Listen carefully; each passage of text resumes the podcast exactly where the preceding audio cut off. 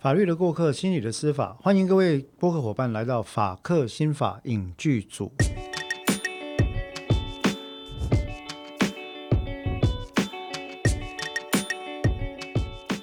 好，各位播客伙伴，大家好。那欢迎各位再度回到我们节目啊，法客心法影剧组。在这里呢，我们透过司法心理学的观点，来呃从戏剧切入去聊一聊主要比较有趣的一些司法心理学的议题啦。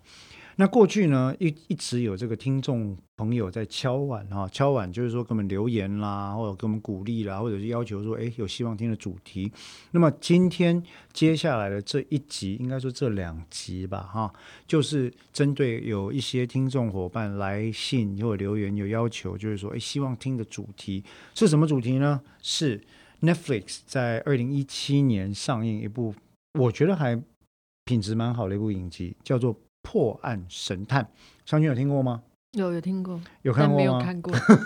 毫无疑问的啊，因为湘君基本上可能不太看这个啊。破案神探呢，这个其实是 Netflix 上面蛮有趣的一部影集啊。嗯，这部影集其实它的它是根据原著，它的原著呢是由两个人所写的一个类似半回忆录啦，叫做《Mind Hunter》啊，这个。中国那边的翻译就相当的直白，叫做“心智猎人”，感觉很酷哎，很很酷，就 Mind Hunter 啊，哈，好像有一部日剧叫《Psycho Pass》，嗯，你你知道吗？不知道，日剧吗？日剧动画《Psycho》后面是 P A S S，也是很酷的一部日剧。那我没有听过。好，我想应该是都没有听过，但没关系。所以它这个原著是半回忆录，但它实际上是小说的题材吗？我坦白讲，我认为其实一九九五年这套书出来的时候，我就看过，因为我有一段时间对于这个题材非常的着迷啊。那我想这个也跟大多数的播客伙伴他们的反应一样，不，我不知道为什么人总是对黑暗的情节特别的着迷。嗯，好，那一九九五年我其实还那时候还没不像现在这么老的时候，就可以已经看过。看过原著了，那看过原著之后，其实我心里就出现了很多的疑问。最大的两个疑问，第一个是：哎，这本半自传体的叙述文稿内容，感觉上对原作者自己的溢美之处甚多啊。溢美之处不是溢美冰淇淋那个溢美鲜奶那个溢美，溢美之处就是说，想那俄勒达底俄勒啊安内吼，改成。一些马盖先加上柯南加上福尔摩斯诶综合体哈，嗯那那这个其实对我来说，我是觉得有点诶，当然我们不太确定了，因为 everybody needs a hero，我们都需要救世主嘛。那这个小说的著作、电影的著作，其实就是把每一个平凡人拍成救世主，这我可以理解。但第二个问题给我带来更大的困扰是什么？里面讲的这些东西是科学吗？对啊，你你可以，但他有标榜它是科学吗？他没有标榜它是科学，但他用了很多让人家感觉它是科学的描述。嗯，第一个他说他是呃，FBI 在宽提哥总部的这个呃一个叫行为科学小组。第二个，他宣称他是使用这个大量的直性访谈建构的资料库。取得了相当好的成功率。哦，那他直性研究做得很好哎，这很不容易。据我所知，直性研究不太能够 做出这种东西啊。呃，但是无论如何，我当时心里确实很多疑问，所以在一开始看这个书的时候，我真的是把它当做，后来就当做小说来看。嗯，那叙事手法确实有它精彩的一些部分哦，也很符合我们一般人所谓的这个哦，去窥奇。窥视，特别是犯罪者内心世界的这个做法。那《破案神探》这部这部影集呢，其实就是 Netflix 哦。其实 Netflix 现在真的是主导很多的这个影视作品。他们在二零一七年推出，就是根据这这几部，这我记得现在是出成四本哦，原著这个推这个回忆录啊，来做做成一部剧。那目前呢，这个剧其实一共出了两季了。二零一七年出十集，一九年出十集啊。然后至于第三季呢，听说是已经签约了，但目前遥遥无期。为什么呢？因为呃，执行制作导演 David Fincher 大卫芬奇跟里面几个主要演员大家嘎的档期，然后出了点问题，所以呃，应该是要再等一段时间。那讲到执行制作跟导演，我就不得不提一下，因为这个人我已经提过 N 次了。我们前两集在讲到《杀人回忆》的时候，提到了有一部电影叫《Seven》，嗯，相信有没有看过？还没有。好，这部电影其实蛮久了哈。我很像没做作业的学生哎。啊，其实这不是重点，孩子没有做作业没关系。问题是讲了之后没有补做这件事情，就有点难过了。我很抱歉。没有啦，湘君没有看这个，因每个人喜欢的不一样。那我我就是因为他不知道，我才跟他分享。呃，里面有一部一部呃，David Fincher 其实还有很多知名的作品。其实最知名的一部被称为类似邪典 cult 的作品，应该是 Fight Club，呃，斗阵俱乐部。斗阵俱乐部演什么呢？演一个地下俱乐部。The first rule about Fight Club is you can't talk about Fight Club，就是它是一个地下打呃互相殴击的俱乐部，就一群人那边打来打去。那透过这样，他们去思考有关于社会的结构。阶级的意识，呃，原生的这些道德规范等等，然后有一点就是有点颠，把它颠覆或突破的一个电影啊，其实非常有趣。那当然，结局后来也搞了，我觉得大家都觉得是圣彼的这件事情，我觉得是个败笔。他后来用了一个心理学上的、精神病理学上的这个人格现象来描述这件事。哎，那个一九八零年还九零年电影，我现在讲还算破梗吗？对你来说算破梗吗？如果我要看的话，你要看吗？我没有要看。好，那不算破梗。那最后又是给他弄到，他就是自己的意识里面有分裂的人格啦。啊，这种比较猎奇的，通常都会嗯拿来作为一个很好的收尾，因为你不清楚啊，那你就觉得。呃，仿佛是显灵一样。对，那这个人格分裂这件事情，以前在早期的 DSM 或者 ICD 是被称为所谓的 multiple personality disorder 多重人格疾患啊。但是这个多重人格疾患在精神医学界、跟临床心理学界，还有精神病理学界，多年来饱受质疑啊。哦，饱受质疑就是说，这东西到底是有多少实证研究的依据可以证实这个 category 存在？嗯，所以慢慢慢慢到今天，我们现在的 DSM 第五版是把它称为所谓的呃解离性人格障碍症，解离性人格障碍症 DID 嘛，对不对？哈？那解离性人格障碍症其实讨论的是解离的状况。那我跟湘军还真的我们有合作过一个，我们事务所可能是跟解离有关的，但不是人格，它不是人格，它是解离现象。啊，就是他会失去意识，然后。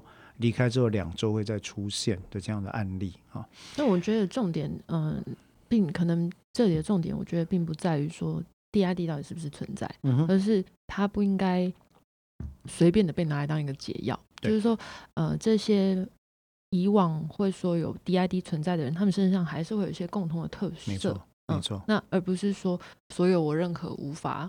解决的，通通塞去做 DID，对吧？对对对。对，或者是所有的，呃，像我之前看一个电影叫《孤儿院》啊，嗯，然后超扯，对啊，前面的时候都觉得哎还蛮好看，蛮刺激的，这样，最后结尾就说哦他是反社会人格，然后就把他杀了，然后我想说，嗯，哎对，其实其实我觉得这也是，既然讲到这边，我们就稍微岔题一下，我觉得这也是当今的。应该说，水能载舟，亦能覆舟啦。我们当代对于法律跟精神障碍，或者是比较深的议题的认识，都是透过影剧文化。嗯，可是能够覆舟的部分哦，就是一旦影视文化作为载具的这个内容承接出了问题，大家认识到就常常是错的。例如说，每个人都来跟我讲说，哦。黄律师，你接这种案件呐，啊，那个精神障碍者都会都是怎样哦？我说都怎样？他说就像爱德华诺顿的电影啊，对不对哦？那个也是解离性人格，啊，什么隔离岛 （Shutter Island） 也是解离性人格哦。反正视觉失调跟解离性人格哈，跟反社会人格这种就是世界大坏蛋。我说完全不是这样呢，现实生活中完全不是这样，现实生活中。精神障碍者啊，或者有精神疾患所苦的这些人，他会犯下暴力犯罪的几率比一般人小三分之一以下，是一般人三分之一以下。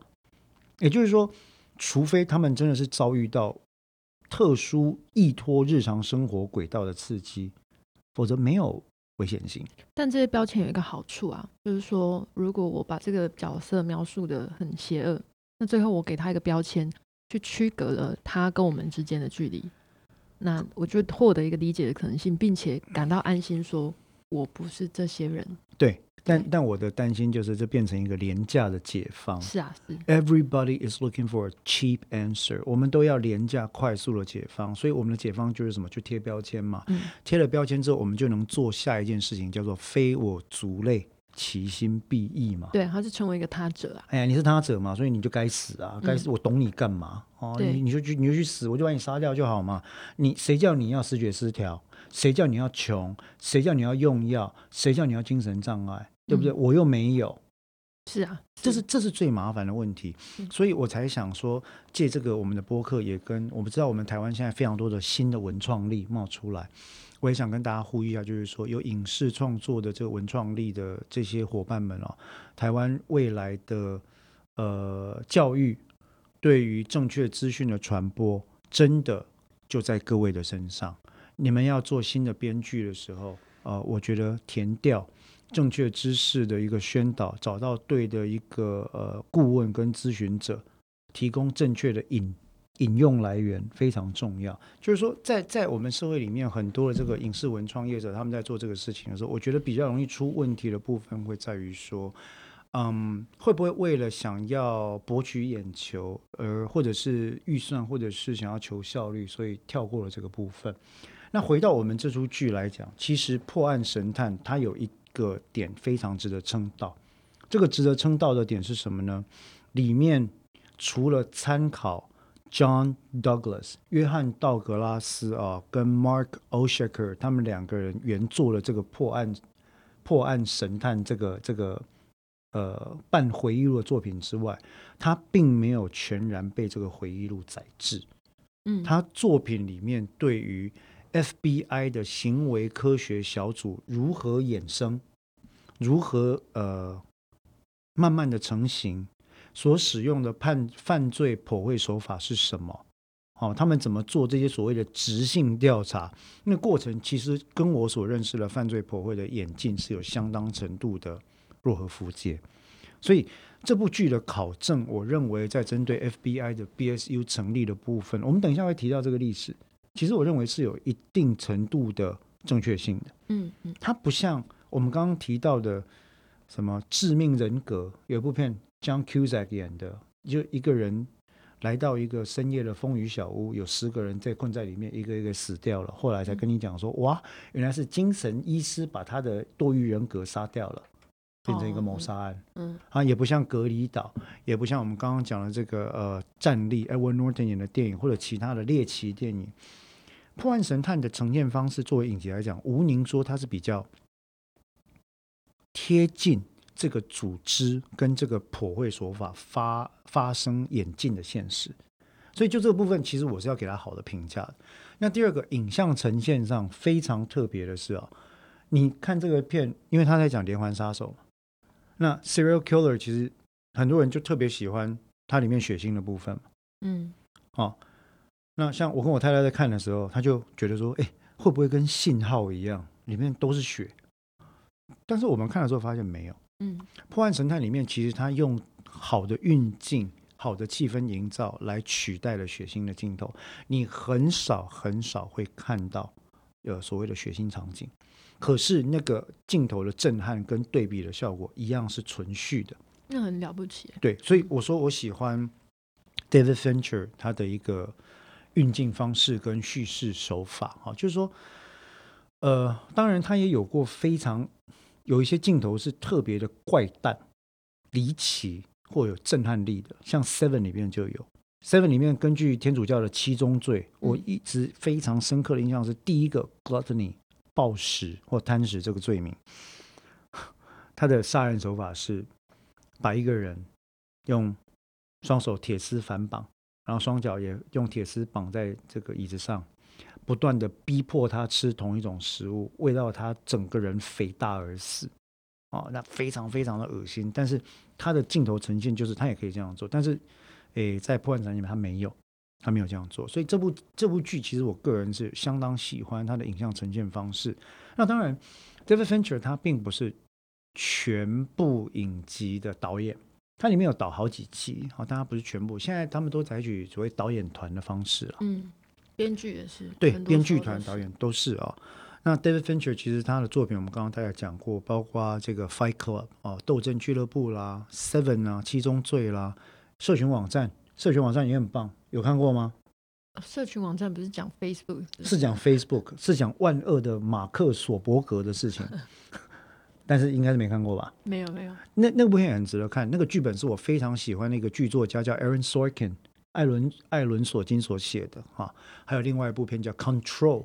啊，不是啊，不是 Control，Gone Girl 啊，控制。对，那这几部都是 David Fincher 的作品。然后在这个剧里面有三个主要的角色，其实也就是改编自各自原本的那个道格拉斯他们原作的对应角色，包括在里面有一个有一个年轻的这个帅哥啊，叫做 Holden Ford，他的原型是 John Douglas，没错。那里面这个比较快的这个警探呢，叫 Bill Tench，他的原型是另外一个当年跟道格拉斯一起改进这种访谈手法的警探，叫 Robert Ressler。那另外一个一个呃女同志的心理学教授 Wendy Carr 呢，她的原型是 Anne Burgess。那这样的一个影集啊，其实呃，我们说有两季，然后剧情一般来讲就是围绕在诶黑暗的主题，连续杀人犯这件事情，很容易原本就像我们刚刚讲的走向猎奇路线。可是各位观众、各位播客伙伴去看的时候，你会发现其实没有，他几乎都在讨论手法。嗯，犯罪的手法，相对的，除了犯罪手法之外，研究连续犯罪的手法。嗯，所以里面在讨论说，例如说第一季它的剧情大概就剧情大纲大概就这样，很简单。第一季大概从一九七零年代左右，那那个时候正好是应该美国的犯罪心理学跟所谓的犯罪剖绘，中国人们翻成侧写啊。嗯，profile 这个意字本来就是画出轮廓的意思嘛，嗯嗯哈、就很难翻译这个字。对对，我我我用剖绘是因为其实我认为它具有剖析描绘之意了。嗯，那一九一九七零年代就有两个 FBI 探员，那开始呢，他们就因为侦办这个连续杀人案，慢慢的就累积了一些资料之后，有了更多的疑问，因此不断在全美各地的警察局去讲讲什么呢？透过分析连续杀人犯的动机、犯罪手法、成长历程等等等等相关的资讯，然后来理解他们的加害手法，下一个被害者可能的状况是什么，从而侦破案件。那这就是所谓的行为科学作为基础的东西了哈。那接下来他们就进行了大量在全美国各地做一个连续杀人犯的，我们现在叫直性访谈啦，其实就是就是聊嘛，有主题的聊，应该是我们算半结构式的执行访谈啊。那他问我们刚刚讲那些问题，透过收集这样的资讯，然后建立资料库呢，如何把它应用在时下的这个案件调查里面？就第一季，那当然背景就会有一些著名的这个杀人案件。那到了第二季呢，就进入了这个这个行为科学小组的建构跟斗争。组织内的是不是？组织内的斗争嗯 is always about politics，就是一定跟政治有关。呃，办案出包了怎么办呢？该抓的人没抓到，抓错人了怎么办呢？谁要扛责呢？这个行为小组、行为科学要不要继续下去呢？哈、他们的剖绘手法有没有更新的可能性？要不要引进外援呢？等等等等。那也同时也掺杂了两个我们在美国犯罪史上所提过真实的案件。第一个叫 BTK，Bond torture and kill，啊，捆绑、凌虐、杀害，啊，绑虐杀杀人案，BTK 杀人案。第二个叫亚特兰大连续青年杀人案，就专门杀非裔非裔的孩子。啊，那像这些案件其实就被他们用到里面去，其实也是当时的一个实际的资料，第一季也是实际的案件吗？也是实际的案件。其实它里面的案件都取材自实际的案件。嗯，那不知为何哈，美国还真的是一个随机杀人跟连续杀人的大国，是啊，因为人很多啊，人很多，而且又可以持枪。而且又可以持枪，确实没错。但是，呃，湘军这就会提到说，犯罪的工具其实某个程度也显示了犯罪加害人的心态，包括他希望从这个犯罪过程所得到的反馈这件事。嗯，枪跟刀跟绳子、跟双手扼杀、跟呃绞杀、跟用水把它淹溺毙，或者让他窒息有什么不一样？嗯，哎，这个理论上在行为科学上它是有不同的价值存在的。那不管怎么说呢，这个剧情大纲大概就是我们讲到这边哈，第一季、第二季、第三季，其实大家也可以看一下，我觉得其实是很有趣的一部剧啊。那这部剧跟司法心理学到底有什么关联性呢？第一个我们要讲的当然就是所谓的 FBI 行为科学小组的历史这件事情。你认为这是真的还是假的？真的吧？你说 FBI 有这个小组这件事吗？对啊，感觉很有价值啊。那你认为犯罪剖绘 （criminal profiling） 这件事是真的还是假的？我觉得要看它用在哪里。用在犯罪预测上呢？你说像社会安全网吗？呃，我我我从我从你的语气当中侦测到了一丝的酸意哈。社会安全网啊，不，犯罪剖绘如果用在社会安全网是一个很严重的问题。是啊，对，但这这是你跟我的看法哦。因为现在有很多人说要把精神障碍者跟有前科的人 tag 出来，嗯，做追踪，嗯，啊，这个追踪其实就是一个 isolation 啊。是啊，嘿，但是他们觉得这是社会安全网的一步，这是一个大量的污名，这是一个大量污名。对啊，嗯嗯，好，那所以，可是如果抛开这个不谈，你认为 criminal profiling 这件事在心理科学上有意义吗？应该是有意义的吧，因为它心理学其实很多部分是透过归纳整理来的。讲的真好，呃，就这个部分，其实湘军看起来他的角度比我要温和一些了哈。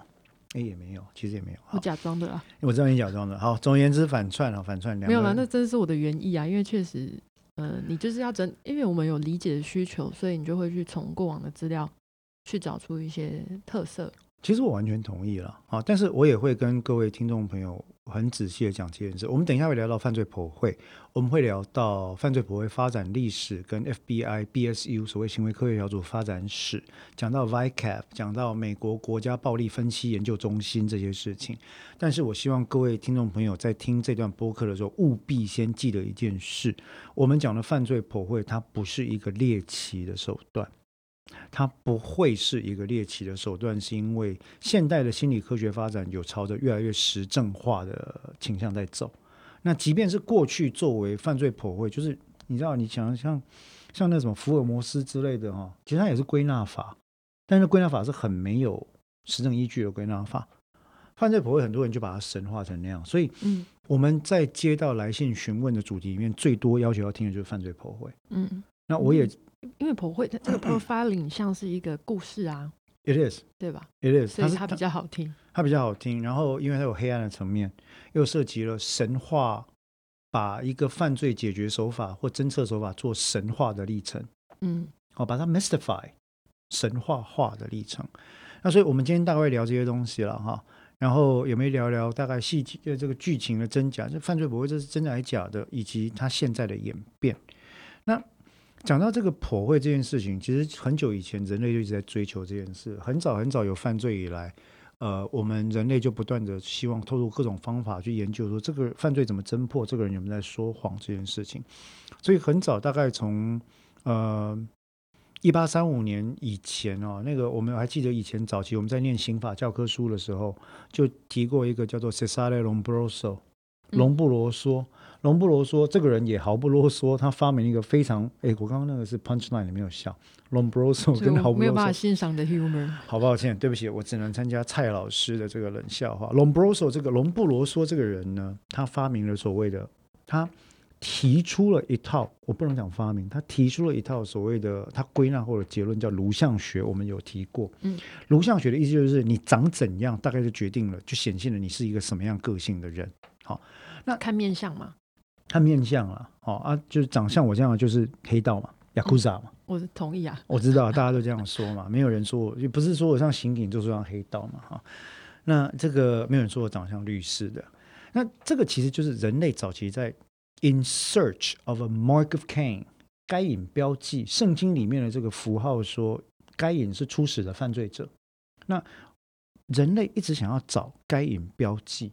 啊，乃至于到今天，我们还在试着用 fMRI 或者其他的机器在探究说，或者甚至是所谓的 DNA 技术分析来探究说，有没有所谓的犯罪基因，有没有所谓的犯罪脑脑的活动图谱等等。那这都是一个我们对于行为科学的探求。慢慢慢慢，其实后来才进入了所谓的证据本位阶段，就是所谓比较像我们叫 evidence based 实证依据的，以证据为本的，那所谓调查型的犯罪学家，那这就是其实早期的普惠慢慢出现的情况。那各位会，你刚刚听到我讲 Lombroso 的时候，你说这跟普惠有什么关系？其实普惠有很大一块，就是类似这样的概念。嗯，犯罪的人出生自什么背景？因此，他特别容易犯下这种罪名。你严格来想，从逻辑上来看，他跟脸型的长相归纳没有差太多啊，嗯，只是 feature 不一样而已。啊，那当然，他有点像在找基因，我觉得，对，嗯，有点像在找基因。好，那后来其实，在 Robert Stevenson 的那个变身怪医 Jekyll and Hyde 里面，也很逝去的反映了这个主题嘛，对不？你你这喝歹杰勋，你的是 Doctor Jekyll，长得很帅啊。阿丽娜些被这拍歹机旋，就变成 Mr. High，粗野，然后整个眉骨高耸，然后人非常的的鼻孔上翻这样子啊，那这其实就是反映了 Lombroso 这个所谓的颅相学的概念。你如果坏，你就得丑。对，坏人必须要丑。那如果是美的坏人的话，一定是用性或者是其他的利益得意的坏人，得到利益的坏人，像什么陈世美。或者呃，古代对女性污名化，所谓蛇蝎美人，嗯，什么妲己呀，什么特洛伊的海伦呐，哦，反正女性就祸水嘛，男性就小白一点都是坏蛋，所以长太美也坏，长太丑也坏，要长得刚刚好才不坏哦。啊，自然自然，那个依照统计学理论，就会有大概百分之九十五的人是不坏的。原来如此。哎，所以坏的人就是最前面双尾。最前面跟最后面长得特帅或长得特丑的人，好，好，刚刚讲的都是我跟湘军在反串哦，大家好。接下来普惠其实进入了第二个阶段，就所谓的调查型犯罪学啊，包括大家很熟的那个，其实柯南道尔他本来是外科医生，他后来开始研究这个所谓的犯罪学，那。呃，他后续有后继有人，其实有一些像那个 Dr. Hans Gross 啊，在一九二五年左右提出了 criminal investigation 的概念啊，然后甚至到我们进入十九世纪之后，也有警察局长跟心理学家合写了 Modern Criminal Investigation 哦，在一九三五年出版。那到了一九七零年代呢，就出现了鉴识科学作为整体破会的辅助这件事情，也就是。科学跟法律的结合，那更贴近近代。一九七一年是犯罪心理学跟这个犯罪普惠方兴未艾的时候嘛，因为那个时候人格心理学也是勃发。，Gordon Airport，嗯，对不对？Personality，你的、你的、你的特征、你的 traits，你的人格的倾向，会 dictate 你这一生的行为，跟你对事情的判断跟思考方式。像性格决定命运，对，就是这样子。到目前为止，人格心理学早年的这些呃著作呢，有很大一部分，就其实早年因为很多分支哦，啊，性格心理学这边就有一些很强烈的拥护者认为性格会决定命运。嗯，当然我们今天都采取一个多轴向理论了，哦，多维度理论，但早期真的是大家打的至死方休哈，像行为学派，给我一个孩子，给我十二个孩子。我可以把他们养成你要的任何一种高手或职业里面的人，这 B.F. Skinner 讲的吧？嗯，对，行为主义学派的一个这个啊巨擘。那到现在为止，其实这个普会就已经是融合了各种不同的概念，就它不单单只是一个观众们在猎奇的时候看到人格心理学，你的手刚刚动了那支笔一下，这表示你的心里有些许的不安。哦，我好常被问这种问题啊。他说：“嗯，心理师是不是看到呃个案的表情、个案的姿势、坐姿，你就知道他是一个怎样的人？”我说：“哦，我不知道。”对你跟他说：“哎，不好意思，我是心理师，不是法师。”你问的是法师才知道，我真的不知道。我想那是对心理学的误解啊，啊，或者是那是出版载体。FBI 教你读心术，哎，你左手交叠在右手上面，放在下体之前，局促不安，嗯，这个时候你一定有异常的焦虑或者说谎的反应。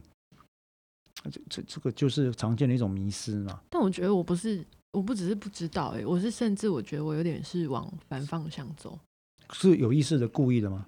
不是，我的意思是说，他问我说你是不是嗯看到一个人的行为你就知道他是一个怎样的人？嗯，我觉得我读了心理学之后，我是更告诉自己说，我看到行为我不会知道他是怎样的人，我也不能知道，对我不能知道这件事情，正因为确。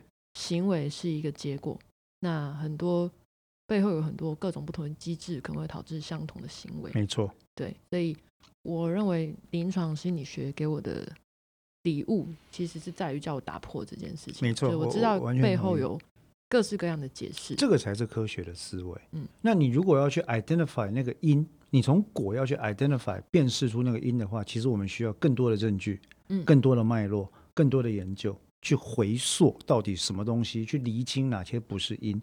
这跟犯罪侦查也完全一样。我，就是说，你看到一具尸体，那是不是 A 做的？你需要相当多的实证依据跟脉络来回溯这件事。就是为什么科学跟法律其实很像哈。那现代的普惠呢？提到现代的普惠或者普惠的现代化，我们就不得不提到 FBI 的行为科学小组这件事了。呃，《破案神探》这部电影其实几乎，如果以我来讲哦，我会把它定义成是，它是背离原作的。原作的作品，你去看原著的书哈，Douglas 他们的作品其实非常多。我刚刚有提到，好像是对于自己的一个 self glorification，就是让自己觉得说，哦，我我是主角，我很 suffer 这样子啊。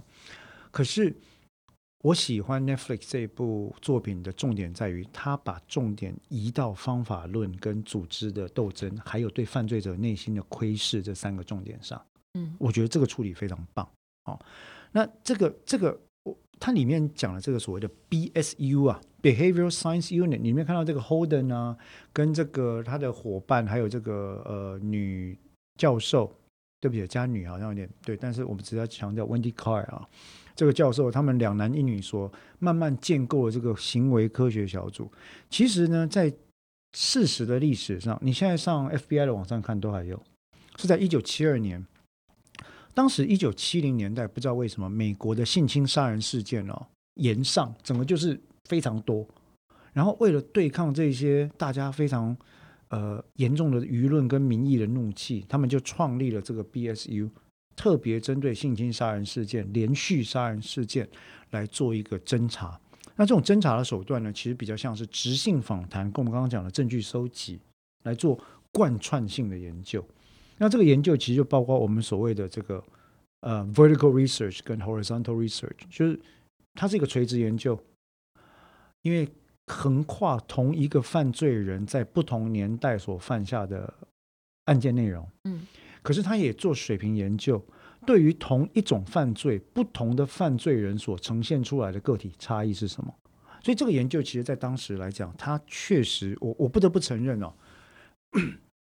以今天的科学性来看，可能不完全够，但在一九七零年代当时，我认为是很创新的思维，嗯特别是来自 FBI 的警察，我我觉得这是不容易的。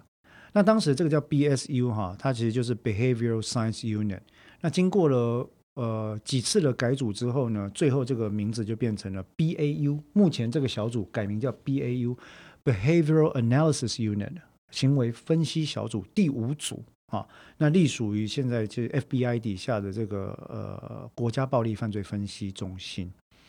那现在的 BAU 已经不像是当年各位看到破案神探里面那种，就是啊，因为我访谈到的几个杀人犯都是来自于性侵家庭，或者都有什么人格特质，所以我推断下一个应该会是怎样怎样。他们已经不再做这种事了，哦。跟另外一部各位看到的影集叫做《Criminal Mind》犯罪心理所讲的也是有相当差距。那么现在呢，比较像是说以呃原本的执行化调查之外，它大量加入了现代的犯罪心理学、精神病理学、人格心理学跟临床心理学所谓的这个啊证据基础，来做一个实证为本的破绘。那也结合了另外一些证据，例如说大数据资料、地缘破绘 （geographical profiling） 啊，做地缘分析这些事情，这些都让所谓的犯罪破绘更加的科学化啊。那这个 FBI 的行为科学小组呢，其实它的简史很简单哦。一九七二年在 FBI 创立啊，由呃 Molay 跟 Tatton 两个探员所创立的。一九七六年呢，我们这个剧的两个主角进入了 BSU，推动直性访谈，大量的在全美各地访谈这些人，建构了一个直性资料库。到一九七九年完成资料库的建构，开始对于 Quantico 本身的学员 Cadets 来进行训练。一九八五年呢，在 BSU 底下建立了我们刚刚提到美国的国家暴力分析中心，啊，暴力犯罪分析中心，开始整个调查的手法跟科学呃科学化的脚步非常快，全部引到实证导向去。那它里面所收集的资料就涵盖了几乎是每一个重大犯罪的犯罪现场跟证据。被害人、加害人的资讯、监视报告、犯罪前科、法庭记录、新闻媒体报道、犯罪现场照片跟案件笔录等等，全部相关的资料。那到了一九九七年，这个资料库又更新，又加入了所谓的呃不同类型犯罪的综合数据、大数据比对、地缘的普惠跟综合分析的结果。所以现在我觉得，就资料库来看，已经相当成熟了啦。不过他们在直性访谈上面的呃思维。其实跟做量化研究是差不多的，对吗？我的意思是说，呃，他们并没有讨论，这训练里面并没有包含到一些知识论与方法论的背景，对，或者是建诠释学建构，我我觉得建构实证这些事情，对，没有包含在里面。我认为没有，嗯，当年他们应该是很直觉式的在做这，就是我要什么我就问什么，然后我再归纳，对，然后我觉得哪个点有帮助，突然想到，我又跑回去问。所以你在《破案神探》这个剧里面，你会看到这个 Holden 来来回回一直问，然后第一次、第二次、第三次访谈，访谈之后找人把它打成逐字稿，逐字稿再交给他的伙伴跟 Wendy Carr 那个教授来做一个 coding，coding 之后呢，带领整个团队开始去筛啊，动机、出身、脉络、手法、特征。签名，他就一个一个把它抓出来。不过他们就比较没有，呃，比如说去意识到，比如说 confirmation bias 这件事情。比如说，我觉得这件事情在之前的资料里面有，我就再回去问。对，那你当然就会产出这个结果。是，所以他们是把这个访谈者等于是隐身的角色，没错，分析这个回答者的答案。这个确实就是我们在前一集提到的肯正偏误的问题，在这里面，我想对于他们来讲，他们并没有。有意识的去把它去除。嗯，其实 FBI 的探员不这样做，我觉得可以理解。嗯，可以理解。哎，但是因为有心理学教授的参与，他忽略了这件事情，让我觉得有点讶异。嗯，可是话又说回来，当年是一九七零年代啊。对，要做到这样子其实很不容易啊。其实已经不容易了，只是说因为这个直性访谈资料，我觉得很可怕的是因为哈。嗯，依照这样累积下来的资料，会不会产生一个很可怕的推论效果？对啊，只要是具有这些特征的人，似乎就自动变成了嗯潜在的加害者的 profile。这是我们刚刚在算那个 社会安全网的缘故。对，这这就是我们刚刚为什么讨论社会安全网这件事情啊。呃，像美国这样做全面科学的实证化研究很好，但是在那之前，必须要相当程度的。注意到他可能被误用的问题、伦理的问题、各自的问题，以及坚守无罪推定的底线这件事。简单来讲，就是概化的问题啊，就是说，Yeah，generalization。对我来说，你刚刚问我说，呃，在心理学上，这个是不是有必要的？嗯，我认为是有必要的，但我会把它限缩在我了解的，就是我我访谈这些对象。但这个资料到底能不能有多大程度能够概化去推论到？这个访谈以外，就是说这个研究限制。哦，exactly。对对对，所以我觉得他对于理解这件事情是重要的，但他概化上面就要小心。犯罪普惠最为人所争议的部分正是概化。嗯，因为我们收集资料研究这个，没有人会觉得有什么大不了嘛，对不对？哈，那不管你是出于报道或调查或窥奇或建构资料库，我本来就会做研究。像我自己针对我自己所我们所办过的案件，我每一个都做深入研究。问题在于什么？我用我研究所得可能内涵肯正偏误或其他认知偏误的内容，去对其他的人做进一步的概化。嗯啊，白话就是说，推论他也是这里面的成员之一，这是非常大、非常大风险的问题。嗯，但他呃，不得不说，他就是一个他做这个研究的原始的初衷啊，因为他原本就是希望可以促进大家的安全、啊。application 啦，对，所以你就是你必须要有这个推论，但是呃，我觉得重要的并不是不不去推论，而是你去意识到这个推论的风险跟限制在哪里。对那所以就这个部分来讲，我想说，诶，犯罪普惠的历史跟犯罪普惠的手法，其实我们大概聊一下 FBI 的部分了。那诶，今天时间大概也差不多，我们大概就先聊到这里哈。有关于这个破案神探的这个前半段，FBI 的小历史啊，行为科学小组跟犯罪普惠。那下一集呢，我们再来讨论，继续讨论跟犯罪普惠相关最有趣的一个东西，就是普惠手法是什么，以及它在实际上的应用限制是什么。那么，呃，湘君有没有什么东西要补充？哎，你今天讲话很多哎、哦，太多了，是不是？不会不会，很好很好，可以多讲一点，我可以少讲一点。好的，好，那呃，我们今天节目就到这边。那一样的，欢迎各位听众，如果有对我们的法克新法影剧组有任何的呃建议或者是有回馈的地方呢，欢迎给我们留言，也同样欢迎给我们赞助啊。那法克新法影剧组，我们下次见。